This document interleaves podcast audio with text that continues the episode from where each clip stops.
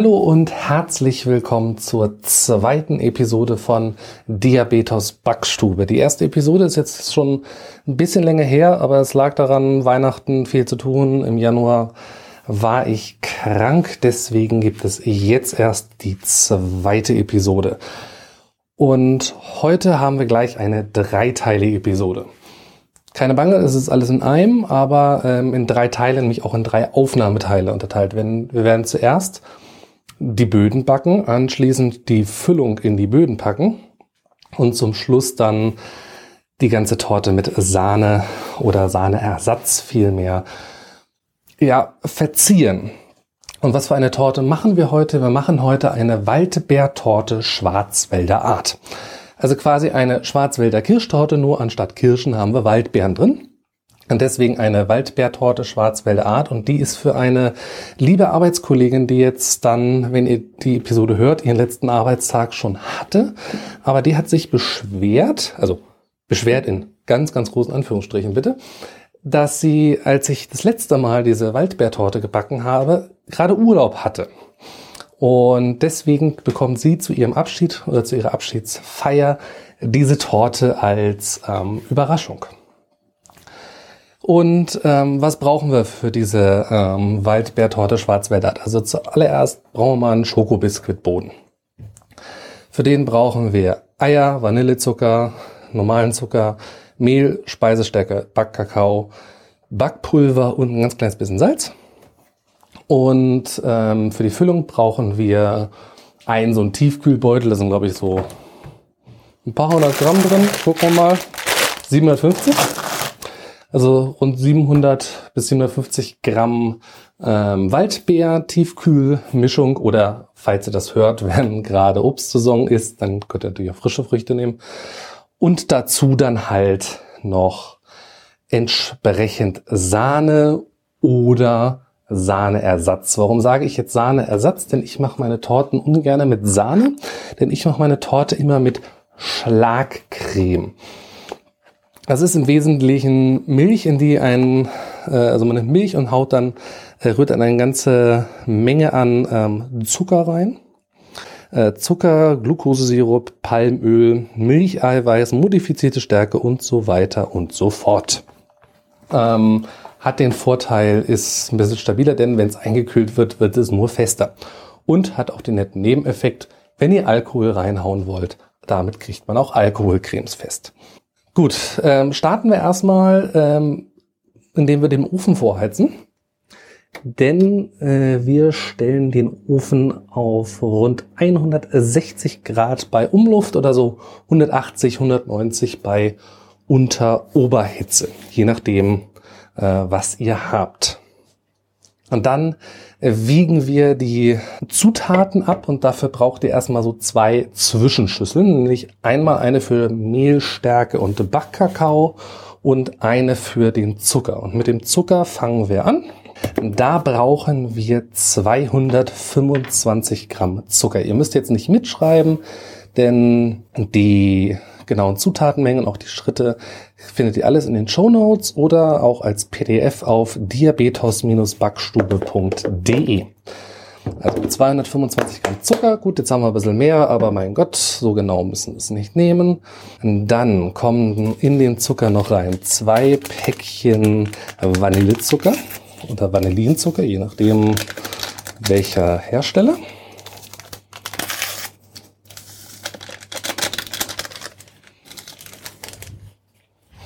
So.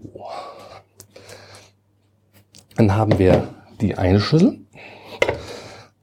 So, in die zweite Schüssel kommt jetzt äh, Mehl, Speisestärke und ähm, das Backpulver und der Backkakao rein. Damit das Ganze nachher nicht zu klumpig ist, siebe ich das jetzt direkt beim, beim Abwiegen durch. Also erstmal 140 Gramm Mehl. Das mache ich jetzt mit dem Löffel, weil meine Mehldose sehr voll ist und dann streiche ich das hier durch so ein einfaches Sieb. Also ich hoffe, ihr könnt das hören. Ich nehme mal das, nehme mal das zweite Mikrofon, dann hört ihr es hoffentlich noch ein bisschen besser.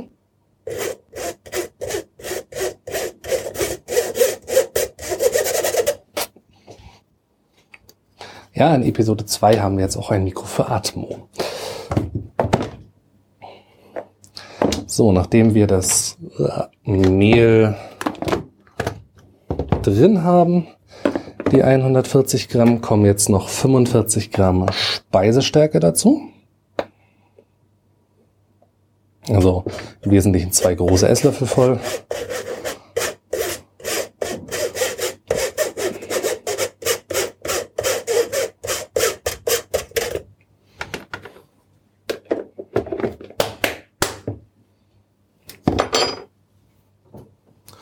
Und dann zu guter Letzt noch 40 Gramm Backkakao.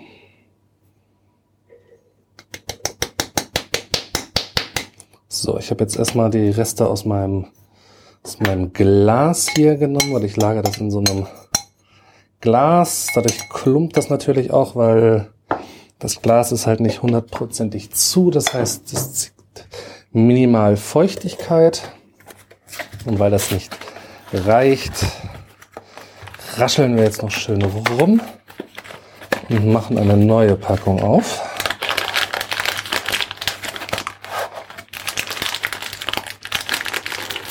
Sorry für jeden, der das jetzt äh, mit Kopfhörern hört.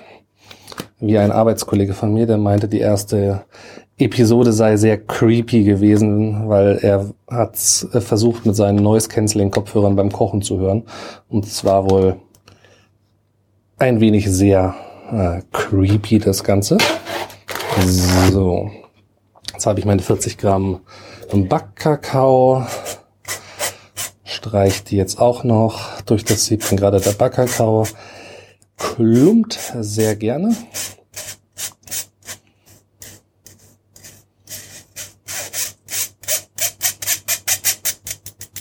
So, jetzt haben wir auch den Backkakao. Und zu guter Letzt kommt dann noch ähm,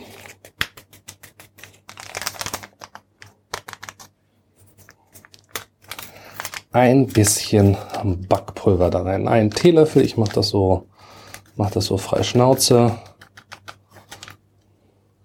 Bisschen mehr schadet auch nicht. Wird das Ganze ein bisschen fluffiger und den Rest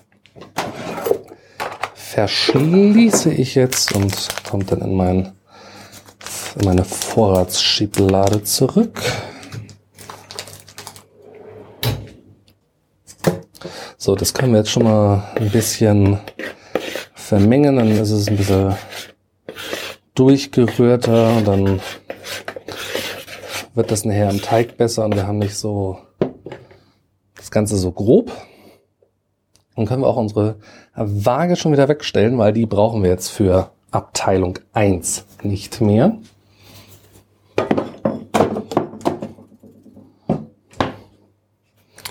Und dann brauchen wir jetzt noch mehr, denn jetzt fangen wir an, eine große, große Sauerei zu machen. Also zumindest ich mache die Sauerei, denn beim Eiertrennen sau ich mich immer ein.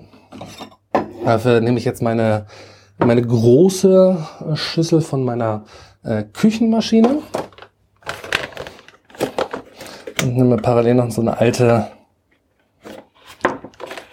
Box von, von so einer, von so einer Eispackung, wo ich dann jetzt gleich die äh, Eierschalen reinmache und habe so eine kleine Schüssel nebendran stehen, wo dann die Eigelbe gleich reinkommen. Also zunächst einmal müssen wir jetzt sechs Eier trennen. Sechs Eier der äh, Größe M. Wenn eure ein bisschen kleiner sind, könnt ihr auch äh, sieben Eier nehmen und dann halt entsprechend äh, ein bisschen die restlichen Zutaten erhöhen oder ihr kommt einfach ein bisschen weniger Ei aus. Das ähm, geht auch, je nachdem, wie ihr das möchtet. Und da ist mir sofort natürlich das erste Stück Schale in der, äh, in der Schüssel gelandet, wie es halt. Jo. Und direkt auch das erste Eigelb. Ich sag ja, ich mache eine große, große, große Sauerei. So, dann nehmen wir uns jetzt einen Esslöffel und fischen das Eigelb da halt wieder raus. Ohne es zu sehr kaputt zu machen. Ein kleines bisschen ist es natürlich kaputt gegangen, aber es gibt Schlimmeres. So, jetzt haben wir alles Eigelb da wieder rausgefieselt und jetzt machen wir direkt weiter mit äh, Ei Nummer zwei. Mal gucken, ob das Eigelb auch wieder mit in der Schüssel landet.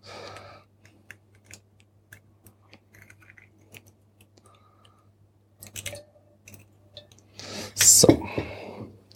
Ei 2 ist gut gegangen. Trotzdem habe ich die ganze Pampe an den Fingern kleben. Da merkt man halt doch, dass ich ein Grobmotoriker bin.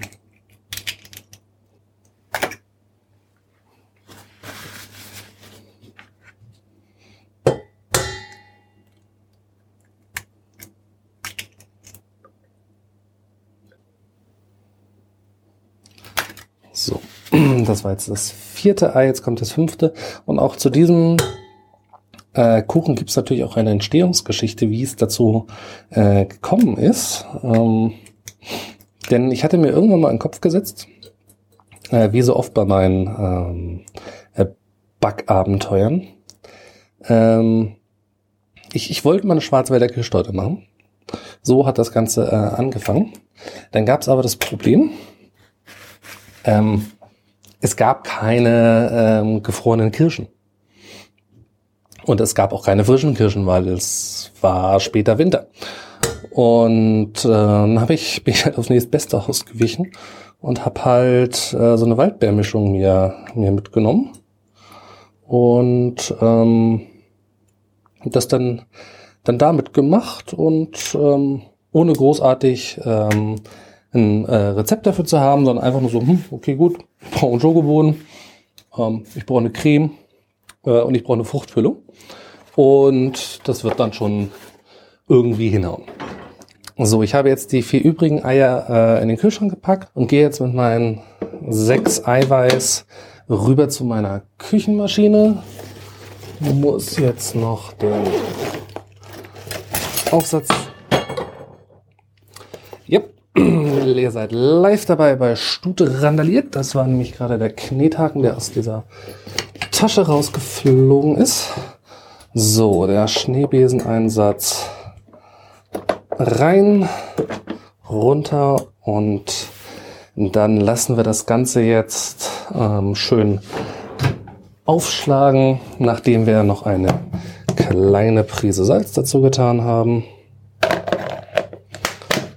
Und das lassen wir jetzt erstmal schön schaumig rühren.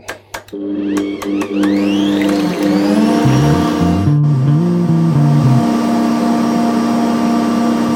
damit ihr mich ein bisschen besser hört, während hier die Küchenmaschine im Hintergrund läuft, habe ich jetzt mal auf das Handmikrofon umgeschwenkt. Die Küchenmaschine, und das ist das Schöne, ich habe jetzt eine Küchenmaschine, ich muss das nicht mehr mit dem Handrührgerät machen, hat jetzt das Eiweiß steif geschlagen und jetzt lasse ich langsam die Zucker-Vanille-Zucker-Mischung dazu rieseln.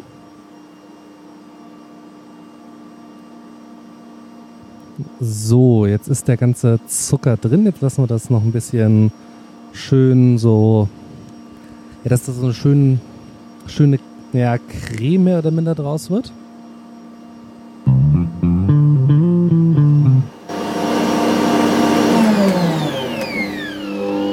So, ich habe jetzt die Küchenmaschine runtergestellt. Wir haben jetzt so eine schön ja, seidig schimmernde ähm, Zucker-Einmischung. Äh, und da kommen jetzt einzeln die ähm, Eigelbe rein, dass die äh, untergerührt äh, werden äh, können. Die müssen, das muss nicht hundertprozentig einzeln sein, denn also bei mir ist das jetzt inzwischen so eine wunderbar durchmischte Masse, weil ich habe es natürlich nicht hingekriegt, die Eigelbe ganz zu behalten, aber muss auch nicht sein.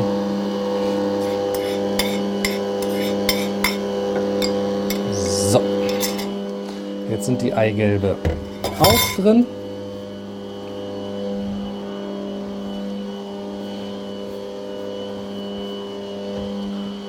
Und jetzt haben wir halt so eine ja, gelb creme, gelb-cremlich das Ganze. Und jetzt kommt halt stückchenweise die Mehl, Backpulver Backkakao-Mischung dazu. Ich mache das ähm, weil dann es gibt das nicht ganz so eine große Sauerei jetzt. Ähm, noch auf einer Stufe niedriger und mache das jetzt esslöffelweise da rein.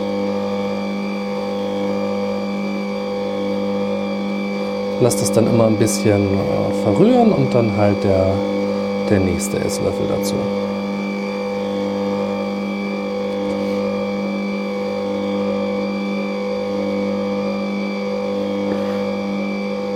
Und mit der Zeit werdet ihr sehen, dass der Teig immer, immer dunkler wird und immer, immer schokoladiger aussieht. So, ich habe jetzt hier einen, einen schönen äh, Teig, der hat so die Farbe ähm, ja von so einer normalen Tafel Vollmilchschokolade im Wesentlichen. Das ist so ähm, das Braun, was wir hier ähm, jetzt haben am Teig und der Teig sollte halt auch noch flüssig sein und wenn er jetzt halt so steht, auch ein paar Bläschen werfen. Jetzt kommen wir zu der Abteilung, ich habe da was vorbereitet, denn ich hole jetzt meine 26 Zentimeter Backform, meine Runde. Warum habe ich das vorbereitet? Da ist unten Backpapier um die unterste Platte drumrum und äh, wenn wir das jetzt hier quasi on tape machen würden, dann würden jetzt die nächsten 10 Minuten mit Backpapierrascheln vergehen. So, den Rühreinsatz rausgenommen, Schüssel aus der Maschine und dann füllen wir das jetzt in unseren Backrahmen oder unsere Backform ein. Einfach reinkippen, sollte schön äh, zu kippen sein und dann sollte sich das Ganze entsprechend in eurer Backform verteilen. Ich habe jetzt hier eine runde 26 äh, Zentimeter Backform. Und dafür reicht der Teig auch so, dass man das je nachdem wie äh, dick oder dünn hier das Ganze schneidet, dass man das ein bis zweimal durchschneiden kann. So, ich kratze jetzt die Schüssel mit so einem Silikonspatel aus, damit auch wirklich alles da rauskommt. So, und jetzt keine Angst, äh, wenn das jetzt bei euch in der Form so ein bisschen leer noch aussieht, der geht gleich im Ofen noch ein ganzes Stückchen auf. So, jetzt ist der Kuchen bereit für den Ofen bei, also auf mittlerer Höhe. Schiebe ich den jetzt rein und dann darf der jetzt bei 160 Grad Umluft ja, so circa 25 bis 30 Minuten ähm, backen. Man guckt zwischendrin, so bei so 20 Minuten mal in den Ofen, macht die Stäbchenprobe, wenn nichts hängen bleibt, ist er fertig. Wenn noch was hängen bleibt, noch ein bisschen weitermachen. Wenn ihr keine äh, Stäbchen da habt, geht auch ein scharfes Küchenmesser. So, ich lasse den ähm, Ofen jetzt seine Arbeit verrichten und hole euch dann zurück, wenn ich den Teig aus dem Ofen hole. So, meine Uhr hat jetzt gerade vibriert, dass 30 Minuten rum sind. Und wir stecken mal den Kopf in Richtung Backofen und gucken, na, ist er fertig? Ja, noch nicht ganz. Zwei, drei Minuten braucht er noch. So, jetzt sollte er aber fertig sein. Insgesamt war er jetzt ja so 35 Minuten im Ofen. Ich guck mal, steck ich mein Messer rein und äh, ja, der ist fertig. So, dann nehme ich jetzt meine beiden Topflappen hier, um das Blech mit der Form aus dem Ofen zu holen. Und ganz wichtig, bevor ihr jetzt irgendwas damit macht, muss dieser Boden erstmal auskühlen. Und zwar richtig auskühlen. Das heißt nicht irgendwie fünf Minuten und dann ähm, aufschneiden oder zehn Minuten, sondern wirklich durchkühlen lassen. Ich mache das in der Regel entweder ähm, wenn ich morgens backe, dass ich dann halt nachmittags weitermache oder wie jetzt, Zeitpunkt der Aufnahme, ist es gerade 23 Uhr. Ich lasse den jetzt über Nacht stehen und mache dann morgen weiter. So, willkommen zurück. Wir befinden uns an, zwischen am zweiten Abend äh, dieser Aufnahme. Der fertig gebackene Teig ist jetzt ausgekühlt. Ich schneide jetzt einmal vorsichtig mit einem Messer am Rand meiner Form entlang, damit der da nicht mehr so festklebt. So, jetzt mache ich meine Form auf. Ich habe so eine Silikonform, da geht das relativ einfach. So, ich habe jetzt hier nur einen circa 4 cm äh, hohen Boden rausbekommen. Es variiert immer, je nachdem, normal, wenn man ein bisschen mehr Teig hat, weil man es nicht ganz so genau nimmt mit dem Abwägen, hat man ein bisschen mehr. Oder wenn er halt ähm, fluffiger ist, dann hat man ein bisschen mehr Volumen. Ich habe jetzt nur 4 cm Höhe. Das heißt, ich schneide meinen Boden nur einmal äh, in der Mitte durch und nicht wie sonst zweimal. Und dafür nehme ich jetzt ähm, eine Tortensäge. Das ist halt so ein Metallrahmen mit so einem Draht in der Mitte und damit kann ich die ganz einfach auseinandersägen. Wenn ihr das nicht, wenn ihr keine so eine Tortensäge habt, nehmt einfach das größte Messer, was ihr findet bei euch in der Küche. Das wird in der Regel das Brotmesser sein. Äh, das könnt ihr dafür auch nehmen, müsst ihr nur halt darauf achten, dass ihr halt wirklich gerade äh, durchschneidet, dass es halt keine großen Wellen reinhaut und auch irgendwie keine Kegel. Aber das, äh, das geht alles. Und ich stelle jetzt meine Tortensäge so ein, dass ich jetzt hier so circa bei der Hälfte rauskomme. Das ist immer so ein bisschen Augenmaß alles. Weil da sind jetzt keine Zentimeterangaben oder sowas dran. Deswegen ist es einfach ein bisschen ausprobieren, so dass man optisch in etwa auf der Hälfte hängt. Und dann setze ich jetzt hier einfach an und säge diesen Teig äh, durch.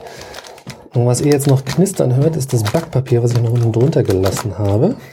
Das ist ein ganz einfachen Grund, dann bleibt das Ganze ein bisschen äh, stabiler, weil natürlich der äh, Boden an dem Backpapier anheftet und dann geht der Teil nicht so leicht kaputt. So, jetzt habe ich einmal durchgeschnitten.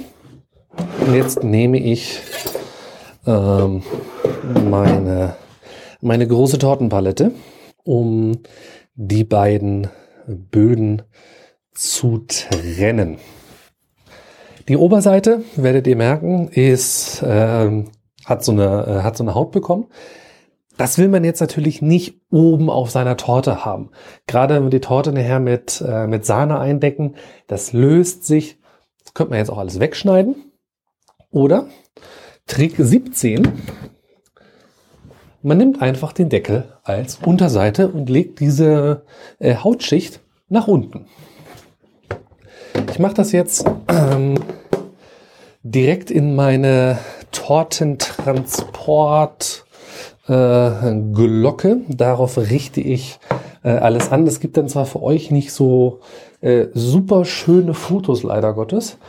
Ist aber für mich irre praktisch, weil dann kann ich das Ding morgen einfach mitnehmen ins Büro. Also ich nehme jetzt den Teig, drehe ihn um und lege ihn äh, auf den Boden und habe damit mein äh, Tortenboden. Das, was äh, die kleinen Unebenheiten, kann man nachher alles äh, wunderbar mit Sahne ausdecken. Äh, das ist gar kein Problem. So, und den zweiten Teil packe ich jetzt beiseite. Den drehe ich jetzt auch nochmal um und lege den jetzt hier bei mir auf so eine Dauerbackfolie drauf, damit ich halt das Backpapier und äh, die Glasplatte von meiner Backform da wunderbar rausziehe. So, das war die Glasscheibe. Und jetzt vorsichtig das Backpapier äh, ablösen. Dafür von einer Seite anfangen und dann halt wirklich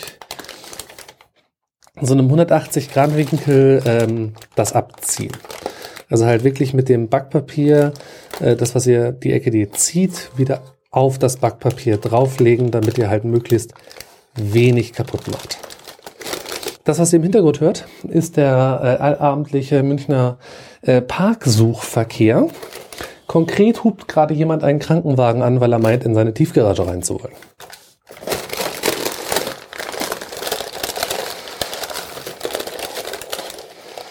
So.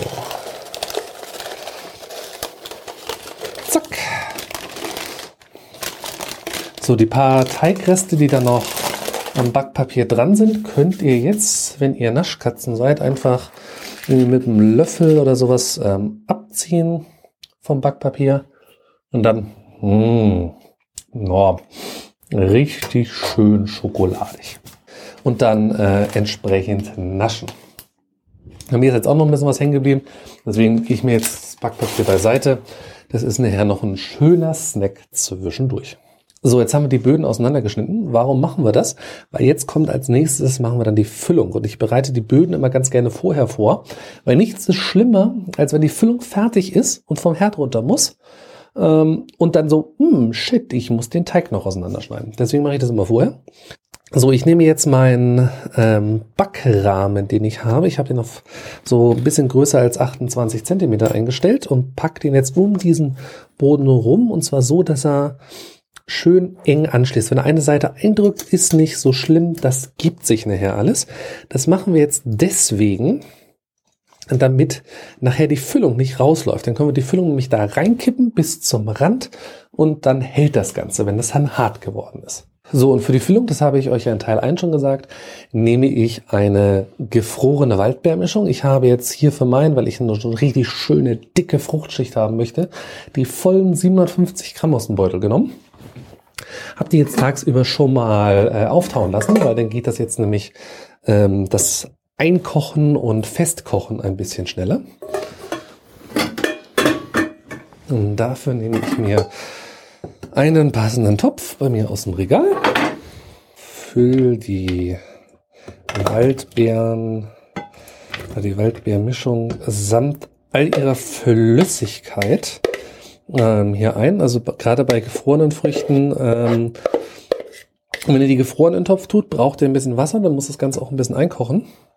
Äh, wenn ihr so wie ich sie jetzt ähm, auftauen lasst, dann kommt da genug Flüssigkeit ähm, aus den Beeren raus, sodass ihr eigentlich keine zusätzliche Flüssigkeit braucht, um die einzukochen. So, ich habe jetzt die Beeren hier im Topf und schalte den Herd ein. Ich habe so einen wunderbar tollen Touchherd, der ein wenig zickig ist heute Abend und meine Finger nicht erkennt. So, und während der ähm, Herd jetzt äh, heiß wird, das geht bei mir dank Induktion glücklicherweise sehr schnell, noch ein bisschen was zum weiteren Ablauf. Also ich koche jetzt diese ähm, Beeren ein. Je mehr man sie einkocht, umso mehr äh, zerfallen sie und äh, bilden halt dann eine ja, Art Marmelade schon. Und um das Ganze dann festzubekommen, so dass es im Kuchen hält, packe ich da ähm, roten Tortenguss rein. Den gibt's äh, in jedem äh, Supermarkt, entweder als Marktprodukt oder ähm, auch in allen gängigen eigentlich auch als, ähm, als Eigenmarke. Und da werde ich jetzt äh, ein bis zwei Päckchen reinmachen, dann nachher am Schluss. Hängt davon ab, wie fest eure Masse schon ist. Also wie viel habt ihr sie einkochen lassen, wie viel Masse wollt ihr haben. Das ist so ein bisschen Augenmaß. Im Zweifel lieber ein bisschen zu viel, weil so ein Tortenguss, der wird dann nicht zu fest. Und wenn da ein bisschen ähm, wenn es ein bisschen stabiler ist, ist es auch dann hinterher leichter, die Torte ähm, entsprechend außen mit äh, Sahne zu bedecken. Also wenn die Masse anfängt so ein bisschen äh, einzureduzieren, dass es alles weich wird, rührt gerne kräftig um ähm, denn dadurch werden halt die Beeren dann halt auch äh, zerkleinert, so dass es halt eine, eine homogene Masse gibt. Ihr braucht, es gibt ja jetzt keinen Grund, da irgendwie jetzt mit, mit dem Mixer äh, äh, oder mit dem Pürierstab nochmal durchzugehen. Kann man natürlich machen, aber ähm, normales Einkochen, das zerfällt alles, das reicht. Was ich jetzt mache ist, ähm, ich nehme einen Löffel und äh, guck mal, wie sauer das Ganze ist. Denn ähm, je nachdem, welche Anteile von welcher Frucht und wie süß oder wie sauer die Früchte sind, sind diese Mischungen immer sehr, sehr unterschiedlich äh, von ihrer Süße beziehungsweise Säure her. Und dann, mit man weiß, wie viel Zucker man ranmachen muss, hilft letztendlich nur Löffel rein, probieren, Zucker nachkippen, wieder probieren bis man halt äh, den Geschmack hat, den man haben möchte. Ich persönlich mag es immer ein bisschen äh, saurer, weil alles andere ist immer noch süß genug und man muss halt nicht das Gefühl haben, in einen Block Zucker reinzubeißen. Uh, okay, heute ist es sehr sauer. Das heißt, auch ich werde da jetzt ein wenig ähm, Zucker reinkippen. Damit sich das Ganze ein bisschen besser auflöst, äh, nehme ich Puderzucker dafür. So, ich habe jetzt einen extra Löffel genommen. So, Hygiene und so. So, habe da jetzt mal circa zwei Esslöffel äh, Puderzucker reingemacht. Wie gesagt, Grammangaben an der Stelle äh, sind relativ äh, witzlos. Das müsst ihr äh, einfach äh, nach Geschmack machen da gibt es keinen, äh, keinen goldenen Weg, denn jede Frucht ist, ist unterschiedlich süß und dementsprechend wäre es jetzt schwachsinnig, da jetzt genaue Grammangaben zu liefern. Zwei Esslöffel Puderzucker haben jetzt äh, bei mir vollkommen ausgereicht. Also die ganze Masse fängt jetzt bei mir an zu kochen, deswegen äh, reduziere ich die Hitze ein bisschen, damit das äh, sich alles schön so weiter langsam runterköchelt und nicht dann ähm, komplett verbrennt.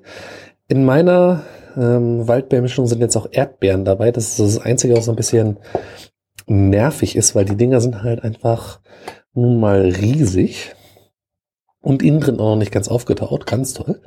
Deswegen lasse ich das jetzt einfach noch eine Weile so knapp vor sich hinziehen, dass es so ein bisschen ähm, blubbert, aber nicht zu viel. So, um die ganzen Sachen zu, äh, zu zerkleinern, könnt ihr natürlich auch, ich habe hier so einen äh, Pfannenwender, der hat ganz viele äh, kleine Löcher drin. Damit könnt ihr natürlich auch wunderbar einmal ähm, in die ganze Masse reingehen und halt die Früchte in den Topfrand drücken, um sie dann dadurch halt durch beispielsweise solche Löcher äh, durchzudrücken und äh, zu zerkleinern. Es funktioniert mit den Erdbeeren leider nur aufgrund dieser bescheidenen Topform so mittelmäßig gut. Aber gut.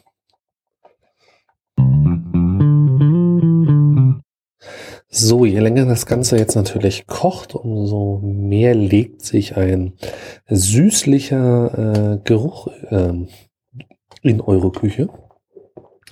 Und äh, viele von den Früchten zerfallen auch schon von alleine und das wird auch alles so ein bisschen schon äh, dickflüssiger hier. Die Erdbeeren sind immer noch ein bisschen widerspenstig, aber mein Gott. Ich könnte das jetzt ähm, mit dem Pürierstab natürlich alles schön äh, klein pürieren. Ähm, wenn ihr das, ähm, wenn ihr keine großen Fruchtstücke mögt, könnt ihr das natürlich machen. Mir ist das jetzt egal. Ich weiß auch meinen Kollegen ist das egal. Deswegen werde ich äh, die Stückchen einfach ähm, dann einfach drin lassen. Dann haben wir halt noch ein paar Erdbeerstücke und die eine oder andere Johannisbeere ist auch noch ganz. So, ich fange jetzt an, so langsam den äh, Tortenguss einzurühren. Da habe ich jetzt mal das erste Päckchen äh, aufgerissen. Ich mache da so, ich streue immer erstmal ein bisschen rein. Äh, also nicht das ganze Päckchen auf einmal, rühre dann um, weil so bilden sich dann äh, nicht so leicht Klümpchen, weil wenn ihr das ganze Päckchen auf einmal rein tut, dann habt ihr so kleine Tortenguss-Klümpchen da drin und die kriegt ihr nicht so ohne weiteres wieder rausgerührt dann. Deswegen mache ich das immer ähm, etappenweise. Es funktioniert auch ganz gut. Ähm, klein, ein, zwei kleine Klümpchen kann man, kann man nie so ganz äh, vermeiden, das passiert. Aber es ist halt nicht äh, lauter große äh, Klötzchen. Es dauert dann zwar alles ein bisschen länger, aber wir haben ja Zeit. Und ihr merkt schon, wenn ihr das Ganze einrührt, das wird stückchenweise ähm, ein bisschen dicker. Man soll das ja eigentlich ähm, in extra Fruchtsaft äh, alles äh, auflösen und dann, halt da reinkippen. Aber das ist mir immer zu aufwendig, gerade wenn wir äh, wie hier mit gefrorenen Früchten äh, arbeiten. Dann mache ich das immer in den Topf rein und dann rühre ich halt entsprechend und dann geht das auch. So, ich muss jetzt hier ein bisschen runterstellen, denn das Ganze fängt jetzt doch an langsam ganz gut anzudicken. Und äh, dann kann es auch euch halt auch leicht passieren, dass die ganze Chose am äh, Boden vom Topf anbrennt und das wollt ihr genau nicht, weil dann habt ihr Füllung mit Röstaromen. Das ist äh, alles andere als geil. Da habe ich mal eine ganze Füllung dran äh, verloren. Das war nicht so geil, weil das hat dann einfach nicht mehr geschmeckt, wenn dann halt so lauter bittere, verbrannte, karamellisierte Stücke drin sind das, das hat einfach äh, nicht dazu gepasst. Deswegen habe ich dann nochmal komplett neu ansetzen müssen. So, das erste Päckchen ist jetzt leer. Weil ich eine bisschen dickere Füllung haben möchte, nehme ich jetzt noch ein, noch ein zweites Päckchen. Das ist was, ähm, wenn ihr so 750 Gramm macht, also wie, wie so eine große, dann braucht ihr ähm, in der Regel schon ähm, zwei Päckchen. Wenn ihr jetzt nur eine, eine, eine kleine Füllung äh, macht, dann könnt ihr auch durchaus gut mit einem auskommen. Es gibt auch Leute, die machen das mit ähm, Vanillepuddingpulver. Äh, kann man auch machen.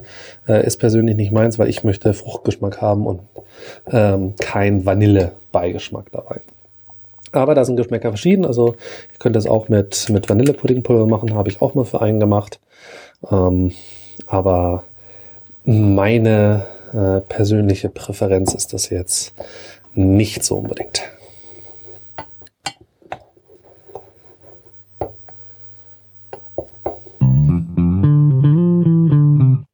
So, ich habe jetzt meine zwei Päckchen Tortenguss im Topf drin.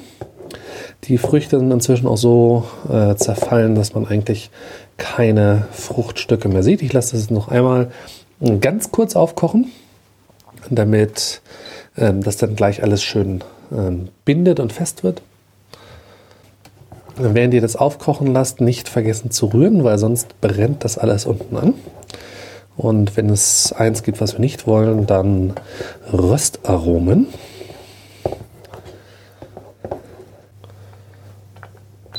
So. Einmal ganz kurz die jetzt hochgenommen.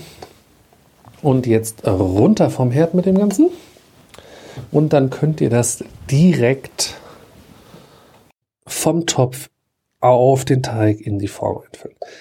Ihr braucht jetzt keine Angst haben, dass da irgendwie noch zu viel Flüssigkeit oder so drin ist. Wenn der Boden ein bisschen was aufsaugt, ist das äh, nicht schlimm. Und wenn ihr euren äh, Backrahmen oder eure Form, je nachdem, was ihr äh, dafür benutzt, richtig äh, eingestellt habt, dann läuft auch an der Seite nichts raus. So, ich habe jetzt noch Reste im Topf, die lasse ich da aber auch drin, weil das ist dann gleich mein Nachtisch. Und das Ganze muss jetzt gut auskühlen, nämlich damit es fest ist und ihr den Tortenrand auch wieder abnehmen könnt später. Ich würde sagen, das Ganze dauert jetzt so ja, zwei bis äh, drei Stunden, bis das alles entsprechend gut ähm, durchgekühlt ist. Ihr könnt es entweder, wenn es draußen kühl ist, abgedeckt irgendwie auf dem Balkon oder auf die Terrasse stellen. Oder wenn ihr sonst irgendwie einen kühlen Hauswirtschaftsraum habt. Ich stelle das Ganze jetzt in den Kühlschrank, damit das ein bisschen zügiger abkühlt. Und wenn das alles abgekühlt ist, dann hören wir uns zu Teil 3 wieder, denn dann machen wir mit der Creme weiter. So, wir sind jetzt im dritten Teil angekommen, denn unsere Fruchtmischung ist im Kühlschrank ausgekühlt und wir können uns jetzt endlich um die Creme kümmern. Da kann man natürlich klassischerweise Sahne nehmen. Ich habe aber am Anfang schon gesagt, ich nehme keine Sahne, sondern ich mache Schlagcreme. Das Ganze funktioniert so. Das Pulver gibt es in Packungen zu kaufen im gut sortierten Einzelhandel und das rührt man in normale Milch ein. Dadurch ist das Ganze ein bisschen süßer als Sahne, hat aber auch den Vorteil, dass es fester ist als Sahne. Gerade wenn man es halt ein bisschen einkühlt, wird's halt nochmal äh, ein bisschen fester und man kann auch total seltsame Mischungen und improvisierte Mischungen damit fest bekommen. Man kann da wunderbar Alkohol mit reinkippen. Kriegt man alles fest, alles kein Problem. Und wenn man es ein bisschen zu lang schlägt, hat man auch keine Butter anschließend. Ich mache mir jetzt eine etwas größere Portion. Deswegen nehme ich jetzt erstmal 350 Milliliter kalte Vollmilch. So, die angefangene Milch zurück in den Kühlschrank. Und das, die Milch fülle ich jetzt in meine Küchenmaschine. Da habe ich den Schneebesenaufsatz schon drin. Und jetzt kommen da drei Beutel von diesem Schlagcremepulver dazu.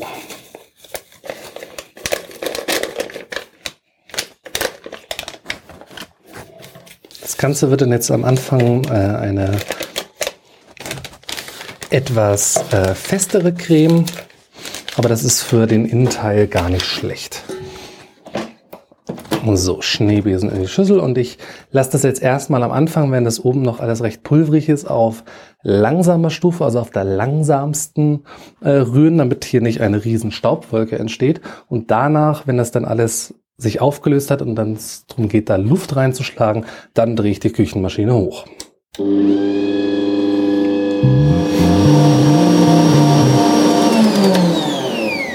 Die Schlagcreme ist jetzt festgeschlagen, also verarbeitungsfest äh, geschlagen.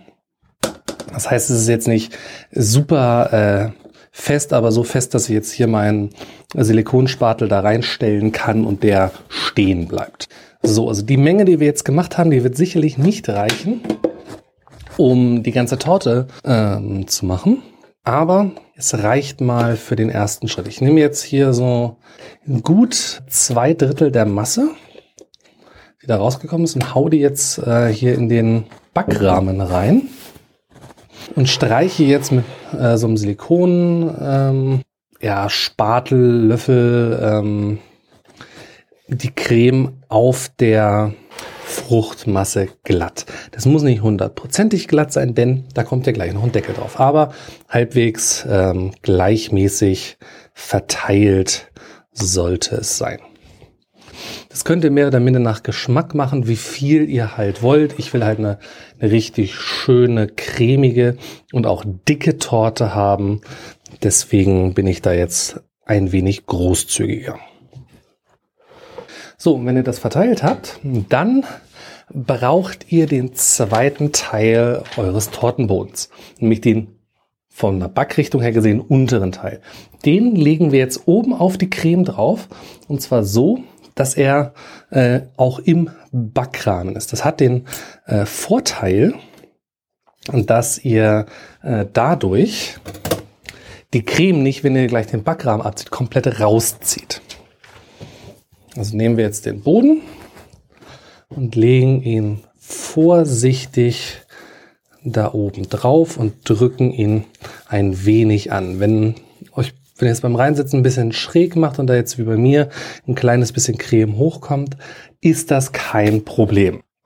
So, jetzt äh, haben wir das drin und jetzt kann ich den Backrahmen ein wenig öffnen das müsst ihr jetzt vorsichtig machen, denn da hängt ja unten noch die Fruchtmasse dran und die wollen wir nicht komplett mit rausziehen.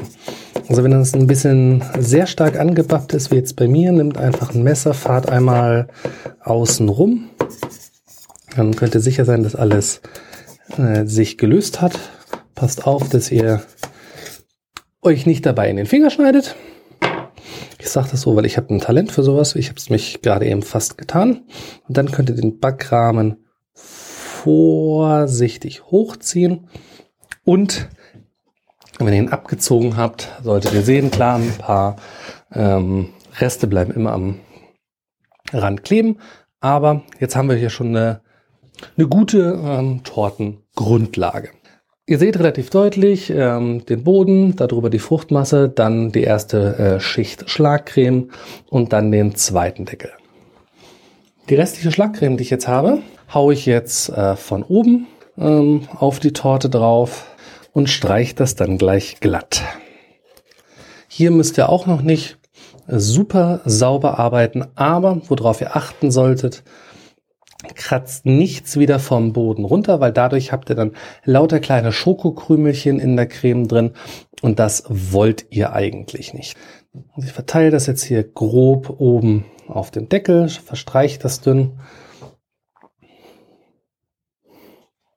So, und wenn das jetzt verteilt ist, dann ist Schritt eins quasi getan jetzt mal. Das stelle ich jetzt so wieder in den Kühlschrank, weil jetzt müssen wir dann die Runde zwei der Creme anrühren. Und ich mache das immer ganz gerne in äh, zwei Durchgängen, die Creme anzurühren, weil sonst hat man einfach so eine gigantische Masse äh, an Creme.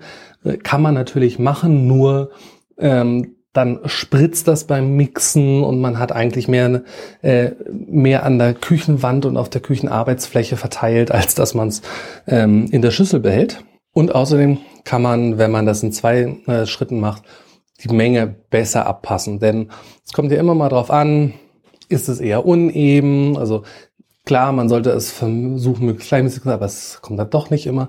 Wie viel Verzierung möchte man oben drauf machen? Und deswegen mache ich da immer zwei Batches quasi an Schlagcreme. Einmal, um mehr oder weniger die Füllung zu haben und dann eine weitere äh, für die Dekoration. So, ich habe jetzt wieder etwa 350 äh, Milliliter genommen, fülle die wieder in meine ähm, Küchenmaschine ein. Ihr müsst die Schüssel nicht vorher sauber machen, das ist gar kein Problem. Könnt einfach, solange da keine äh, Krümel reingekommen sind, das einfach wieder in die äh, gleiche äh, Schüssel reingeben. Das ist, äh, ist gar kein äh, Problem. So, ich habe jetzt mein Schlagcremepulver wieder in die äh, Milch geschüttet. Ich habe diesmal äh, ein bisschen mehr genommen, weil ich eine etwas festere Creme äh, für die Dekoration haben möchte und auch ein bisschen mehr. Und jetzt dann das gleiche Prozedere wie vorhin. Erst auf kleiner Stufe, dann auf hoher Stufe und dann hören wir uns gleich wieder, wenn die Küchenmaschine fertig ist.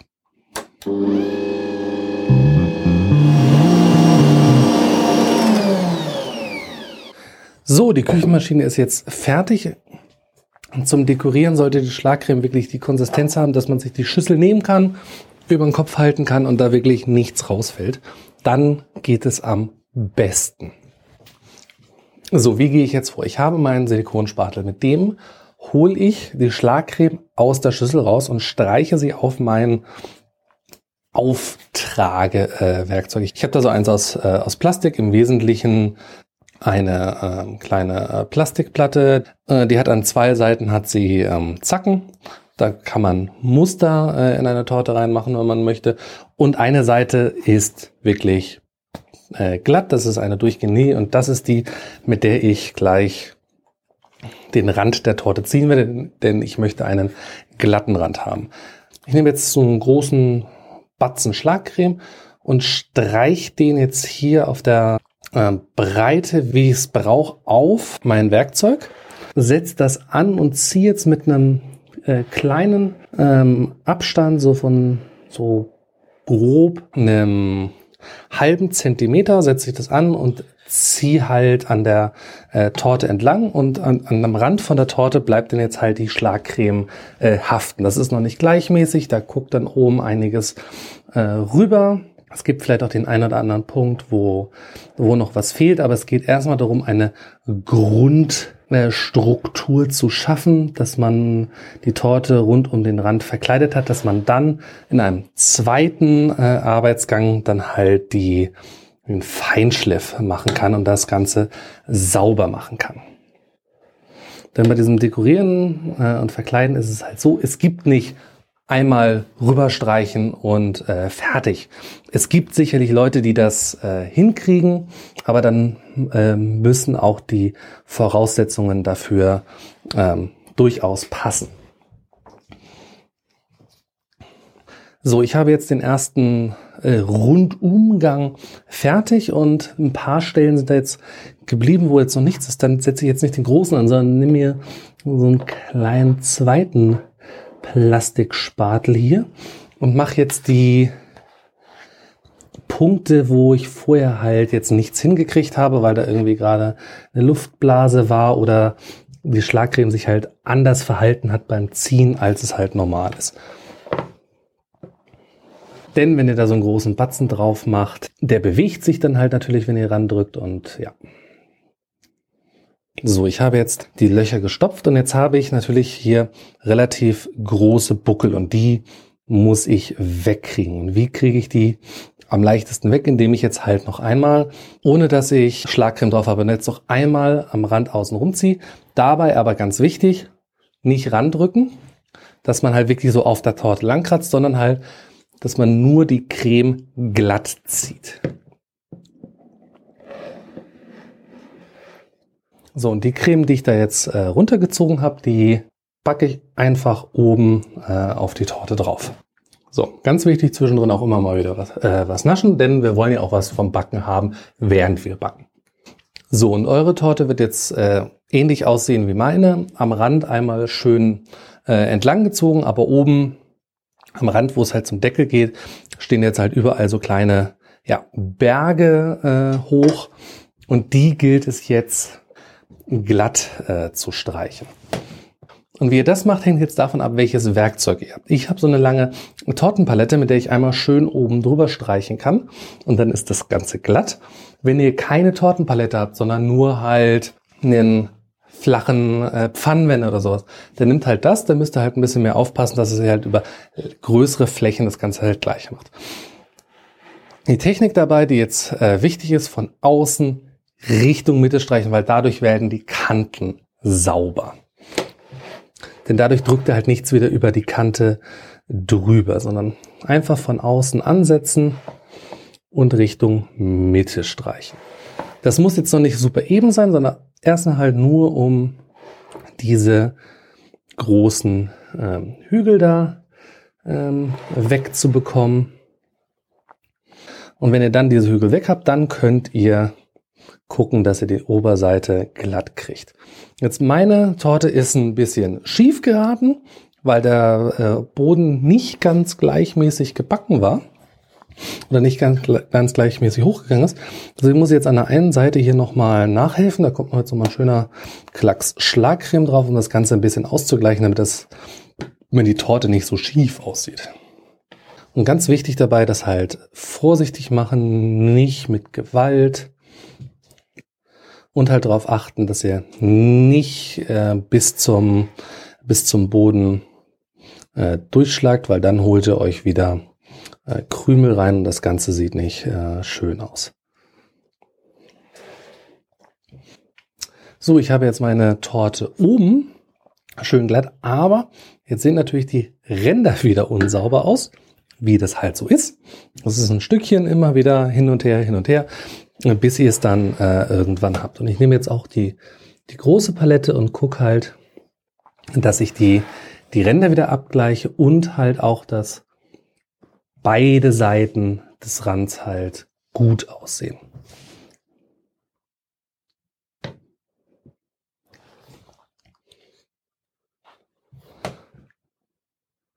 Das kann eine kleine Herausforderung sein, denn immer mal wieder sind kleinere Schönheitsoperationen fällig, denn je nachdem, wie gut die Creme halt äh, anhaftet, ähm, kann es halt manchmal sein, dass ihr dann halt ein kleines, in Anführungsstrichen, Loch in die Creme reißt. Da müsst ihr dann einfach mit ein bisschen Fingerspitzengefühl wieder neue Creme drauf ähm, tupfen und dann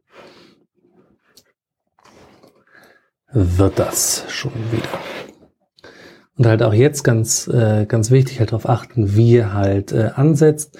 Nicht, dass ihr halt äh, solche Tropfen äh, da zieht. Das sieht dann nicht so schön aus.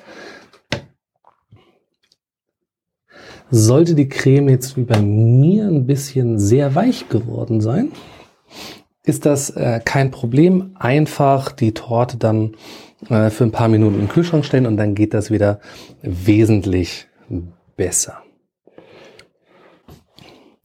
So, ich stelle jetzt meine Torte noch mal kurz so für ja, fünf bis zehn Minuten äh, in den Kühlschrank, dass die Creme ein Stückchen fester wird. Die restliche Creme stelle ich auch mit in den Kühlschrank.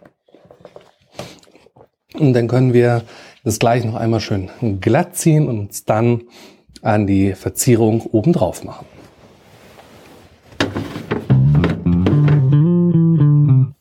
So, unsere Torte war jetzt mitsamt der Creme 10 Minuten im Kühlschrank, ist dadurch auch wieder ein Stückchen fester noch geworden. Ich habe die Zwischenzeit genutzt, um schon mal den ersten Saustall wieder abzuwaschen, denn ich habe eine kleine Küche. Ich brauche den Platz. Und deswegen habe ich jetzt gerade schon einmal abgewaschen.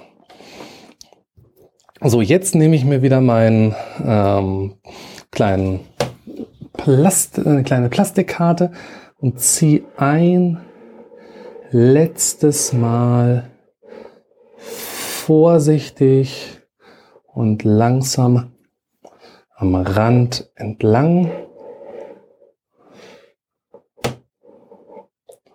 um einen schönen, möglichst geraden Rand für die Torte zu bekommen.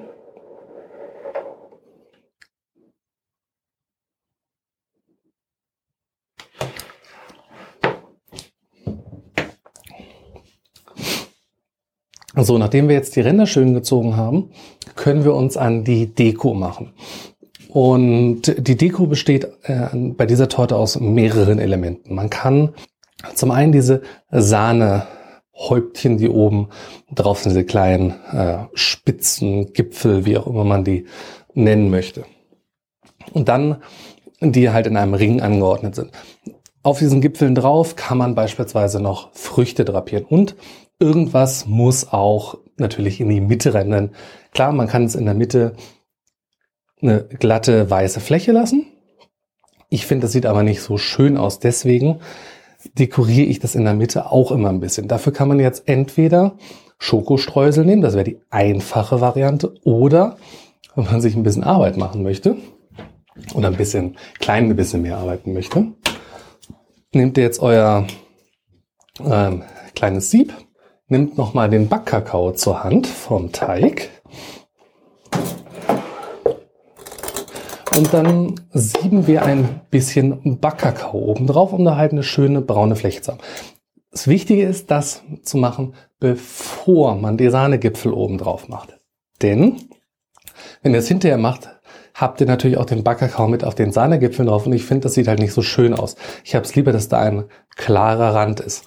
Heißt aber auch, wenn ihr das macht mit dem Backkakao und ihr euch bei den Sahnegipfeln vertut, da gibt's dann halt keinen zweiten Versuch mehr, denn ihr könnt es nicht einfach abziehen und wieder drauf machen. Das geht dann nicht, weil ihr habt ja schon Backkakao unten drunter.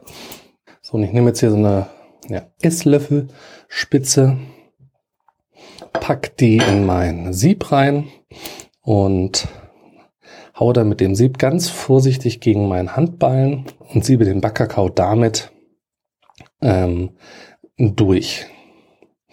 Das wird dann ein bisschen ungleichmäßig, weil natürlich an manchen Stellen ein bisschen mehr hinfällt, an manchen Stellen ein bisschen weniger. Und das könnt ihr dann halt äh, so lang und so ähm, oft machen, bis ihr halt sagt, hey, das Ergebnis äh, gefällt mir. Ich mache das in der Mitte so ein bisschen kreisrund. Es gibt natürlich mal Stellen, die sind halt dicker und die sind halt mal dünner. Wenn das halt so ein kleines bisschen äh, gescheckt ist, da habe ich jetzt äh, kein Problem damit. Das muss nicht alles hundertprozentig der gleiche äh, Farbton sein. Wir sind ja keine Industrieroboter, die das 100%ig gleichmäßig machen können. So, ich habe jetzt meinen Backkakao in der Mitte. Fertig, stelle ich den wieder weg. Und jetzt geht es halt daran, die Sahnegipfelchen da oben äh, drauf zu machen. Ich befülle jetzt hier meine Garnierspritze. Und schraube da jetzt eine relativ grobe Tülle drauf, denn die produziert so ein bisschen größere Gipfel. Und ähm, jetzt müsst ihr euch natürlich die Frage stellen, wie viele Stücke in Anführungsstrichen wollt ihr aus der Torte rauskriegen? Zwei Größen, die sie anbieten, 12 oder 16 Stück. Egal äh, wie ihr es macht, am einfachsten geht es, wenn ihr erstmal die äh, Viertel einteilt, das heißt ein äh, Sahnegipfel auf der 3 Uhr, auf der 6 Uhr, auf der 9 Uhr und auf der 12 Uhr Position äh, platziert und dann die Lücken äh, entsprechend ausfüllt. Achtet dabei aber darauf, dass diese Gipfel gleichmäßig weit weg vom Rand sind, denn dadurch kriegt ihr das Ganze näher dann rund und dann sieht es halt nicht eierig aus. So, wenn ihr die vier äh, platziert habt, dann könnt ihr die Zwischenteile machen. Wenn ihr zwölf Stücke wollt, macht ihr halt zwei Zwischenreihen. Wenn ihr 16 Stücke wollt, so wie ich jetzt, weil wir morgen eine relativ große Runde sind, macht ihr da nochmal drei von diesen kleinen Gipfeln dazwischen. So, ich bin jetzt fertig und habe gemerkt, hey, ich habe es geschafft. Ich habe keinen Kreis oben drauf gekriegt, sondern ich habe geeiert. Davon, das seht ihr dann in den Show Notes ganz schön auf dem Bild. Da zeige ich euch das dann, wie das, äh, man, man wird es sehen, dass es halt eierig ist. Und jetzt sind wir mit der Deko schon fast fertig. Als letztes fehlen jetzt nur noch die Früchte oben drauf und da muss man sich jetzt halt ein paar schöne äh, raussuchen. Ich habe dafür noch, da kann man jetzt entweder, wie ich es jetzt machen werde, äh, wieder gefrorene Früchte nehmen oder man holt sich halt irgendwie so eine kleine Schale frische Himbeeren. Ich nehme jetzt die äh, gefrorenen Früchte. Dadurch wird es dann auf der fertigen Torte morgen, wenn ich sie mit ins Büro nehme, ein paar kleine, ja, Saftflecken geben, denn gefrorene Früchte, wenn sie auftauen, äh, verlieren ähm, eine Menge Flüssigkeit und das sieht man dann auf der Sahne. Aber ich finde das jetzt nicht so schlimm, deswegen mache ich das jetzt schon, denn ich möchte die Torte heute Abend fertig machen, für euch fotografieren, dass ich dann den Podcast fertig machen kann.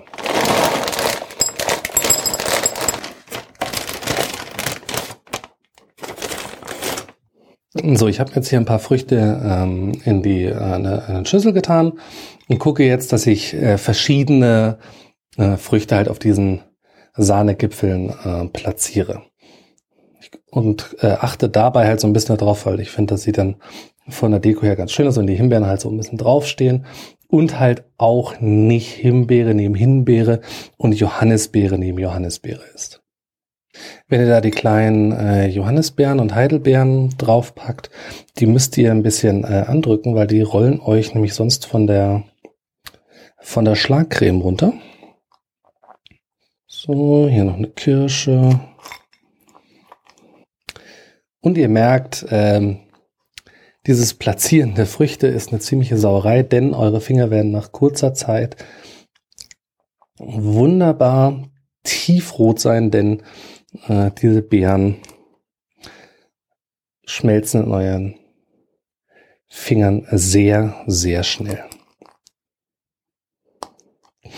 Brombeeren und Erdbeeren nehme ich nicht so, äh, so gerne zum Dekorieren, denn also die Erdbeeren sind äh, zu groß und ähm, die Brombeeren äh, oftmals auch. Wenn ihr eine schöne kleine habt, könnt ihr das natürlich nehmen.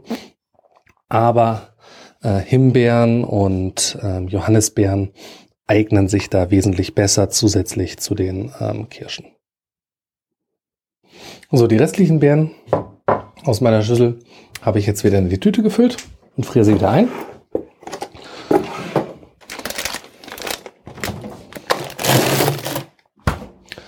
Und unsere Torte ist fertig. Ich mache jetzt noch ein paar Fotos und äh, wünsche euch viel Spaß beim Nachbacken.